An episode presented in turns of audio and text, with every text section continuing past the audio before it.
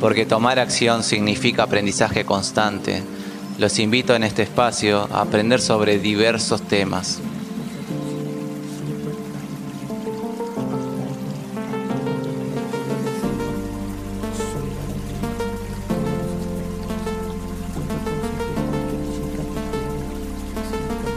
Hola, ¿cómo andan?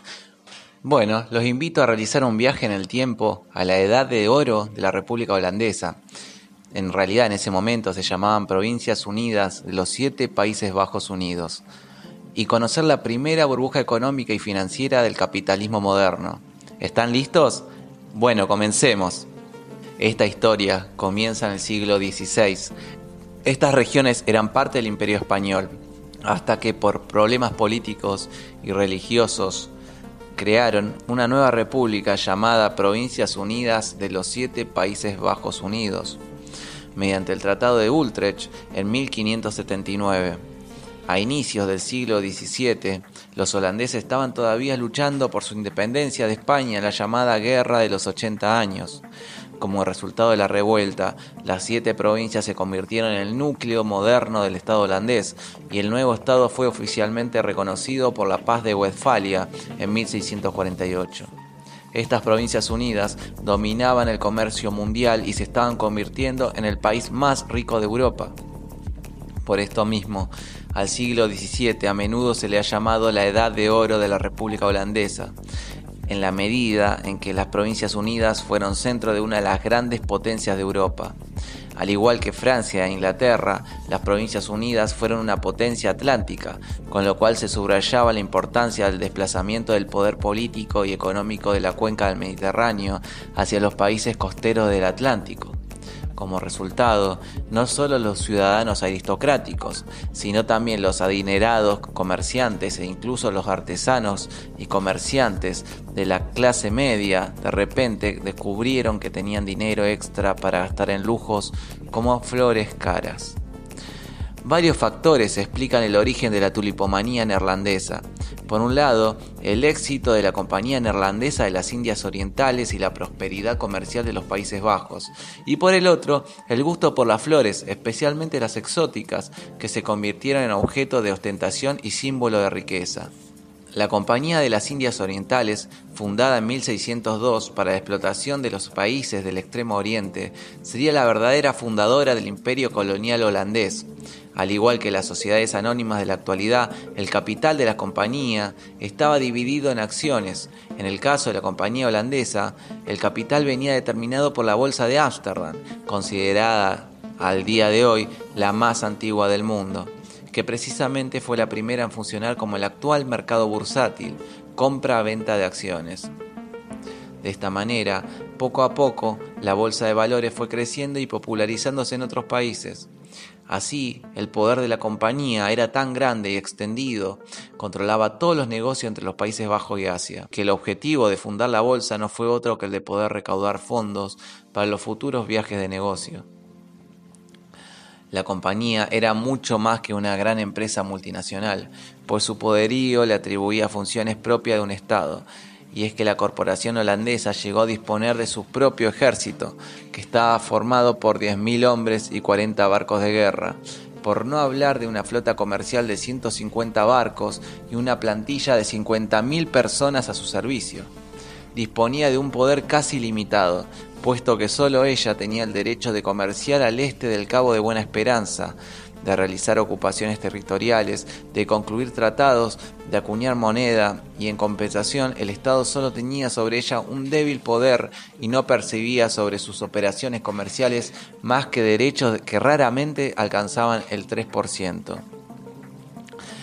Por otro lado, y por razones que en aquel tiempo se desconocían, los tulipanes cultivados en los Países Bajos sufrían variaciones en su, en su apariencia, naciendo así los tulipanes multicolores, irrepetibles, lo que aumentaba su exotismo y por tanto su precio. Hoy se sabe que la causa de ese fenómeno era un parásito de la flor, el pulgón, que transmite un virus a la planta conocido como el virus del mosaico de tulipán, conocido en inglés como Tulip Breaking Virus o TBV. Aclarado el contexto en que sucedieron los acontecimientos que más adelante detallaré, vamos a conocer la flor que generó semejante burbuja. El tulipán, procedente de la actual Turquía, entonces Imperio Otomano, tenía connotaciones sagradas y adornaba los trajes de los sultanes. Procede del francés turban, de formación del turco otomano tulbent, viniendo este término del persa dulband y significando todos turbante. La versión tradicional atribuye su difusión al embajador austríaco en Turquía, Ogier Gislain de Busbek, en el siglo XVI. Ogier era un floricultor entusiasta y cuando regresó a Europa en 1544 llevó consigo algunos bulbos de los jardines imperiales de Viena. En 1593, el destacado botánico flamenco Carolus Clusius dejó su trabajo en los jardines imperiales para tomar un cargo de profesor de botánica en Leiden, en los Países Bajos, hasta donde llevó una colección de bulbos de tulipanes que crearon un gran interés y entusiasmo. El mito cuenta que Clusius comenzó a cultivar tulipanes de variedades exóticas, sin embargo, celoso de su colección, los mantenía guardados. Pero una noche alguien penetró en su jardín y robó sus bulbos, y resultó que el suelo arenoso neerlandés era idóneo para cultivo de la planta, y así el tulipán se extendió por todo el territorio. Para mucha gente los tulipanes pueden ser inútiles, sin olor ni aplicación medicinal, floreciendo solo una o dos veces al año, pero los jardineros neerlandeses apreciaban los tulipanes por su belleza, y muchos pintores, por ejemplo, Jan Josephson van Goyen, lo preferían como motivo para sus cuadros. A pesar de que se intentó controlar el proceso por el cual los tulipanes monócromos se convertían en multicolores, los horticultores neerlandeses no fueron capaces, de manera que lo aleatorio del exotismo contribuyó a elevar progresivamente el precio de cada bulbo. Las variedades más raras eran bautizadas con nombre de personajes ilustres y almirantes de prestigio. En la década de 1620, el precio del tulipán comenzó a crecer a gran velocidad. Se conserva registro de ventas absurdas, lujosas mansiones a cambio de un solo bulbo, o flores vendidas a cambio del salario de 15 años de un artesano bien pagado. En 1623, un solo bulbo podía llegar a valer mil florines neerlandeses. Una persona normal en los Países Bajos tenía unos ingresos medios anuales de 150 florines.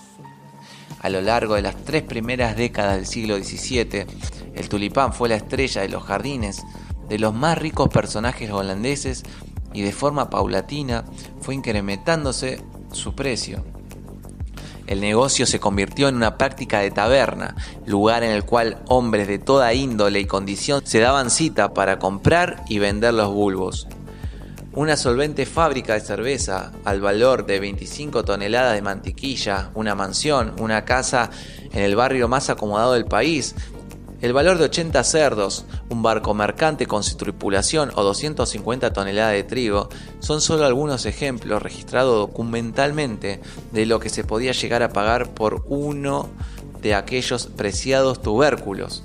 Cuando más extravagante era la flor respecto a sus colores, más codiciada era y por lo tanto mayor su precio en el mercado. En 1635 se vendieron 40 bulbos por 100.000 florines. A efectos de comparación, una tonelada de mantequilla costaba 100 florines y 8 cerdos, 240 florines. Un bulbo de tulipán llegó a ser vendido por el precio equivalente a 24 toneladas de trigo. El récord de venta lo batió el Semper Augustus, 6.000 florines por un solo bulbo, en Harlem. Poco a poco, las clases nobles fueron coleccionándolos. Los tulipanes eran entonces un símbolo de riqueza y ostentación. Según un índice estimado de los precios de los tulipanes, suponiendo un nivel de un florín en 1634, un tulipán se pagaba algo más de dos florines a finales de 1635. En 1636 se declaró una epidemia de peste bubónica que diezmó la población de los Países Bajos. Sorprendentemente, este descenso fuerte de la población no provocó un descenso en los precios de los tulipanes como podría suponerse por un descenso en la demanda, lo que demuestra que cuando un activo se encuentra en una fase de euforia o burbuja, cualquier noticia acaba acelerando el movimiento. La falta de mano de obra hacía imposible la recolección de la gran cantidad de bulbos plantados en los Países Bajos. Y claro, al haber menos manos para cultivar y recolectar bulbos, su precio terminó disparándose. Nació entonces un mercado de futuros sobre los bulbos no recolectados, lo que en economía se conoce hoy en día como mercado de futuros. Los holandeses le dieron un nombre mucho más descriptivo, negocio del aire se pactaban los precios para el final de la cosecha y en ese ambiente obviamente los precios futuros eran claramente más altos a los del mercado spot o de contado.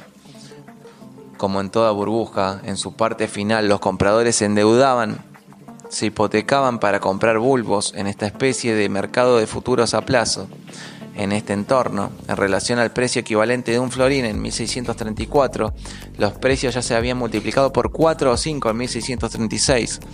Fue tal euforia que ese año empezaron a cotizar en la bolsa de Ámsterdam y en al menos 6 bolsas locales. Además, empezaron también a negociarse en la bolsa de Londres y París. Charles Mackay en su libro de 1841, Delirios Populares Extraordinarios y la locura de las multitudes, describe una anécdota muy divertida.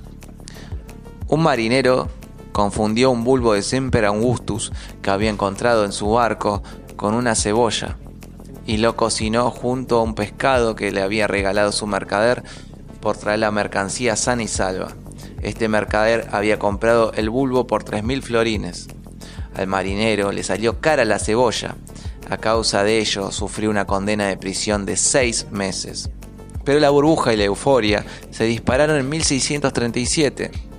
En apenas unos meses su cotización escalaba hasta siete veces el precio de 1634, pero la subida exponencial aún no había llegado.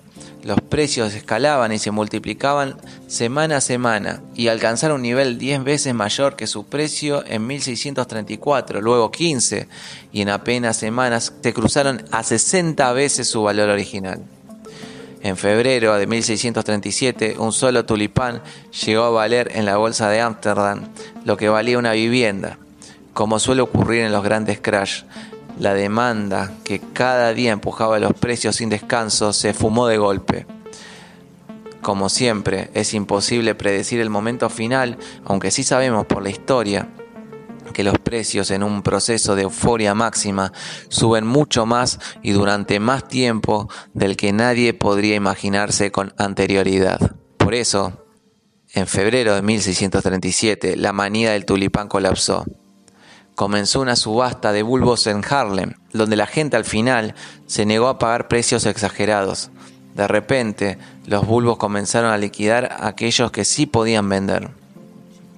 Por ello, a medida que la gente se fue dando cuenta de que el valor de los bulbos había sido inflado, su valor se desplomó.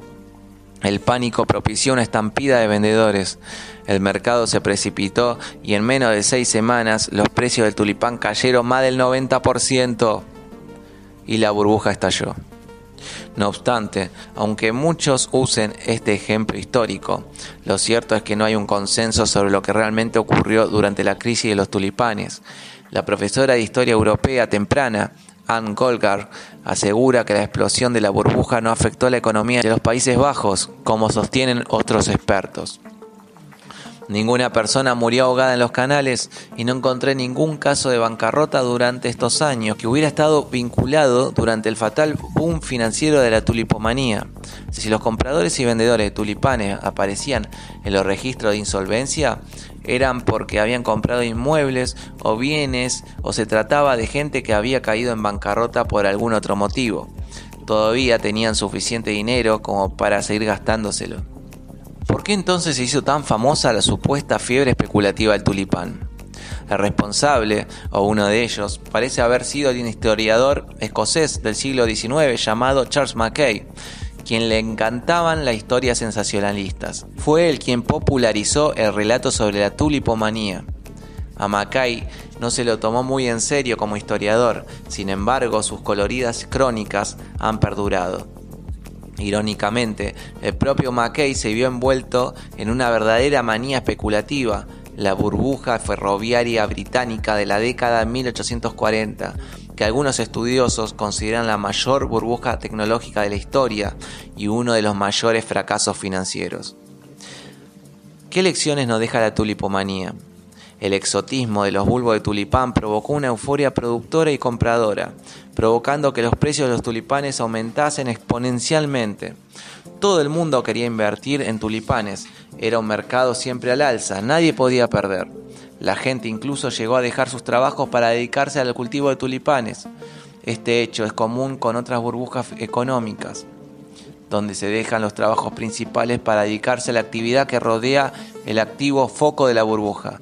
Puede que la manía por los tulipanes suene bastante graciosa y alejada de la realidad, pero demuestra cómo las masas se comportan ante fenómenos económicos que posiblemente, por su desconocimiento o sus ansias de dinero fácil y rápido, llegan a convertirse en burbujas financieras que no solo los llevan a la bancarrota, sino que generan crisis económicas regionales y mundiales.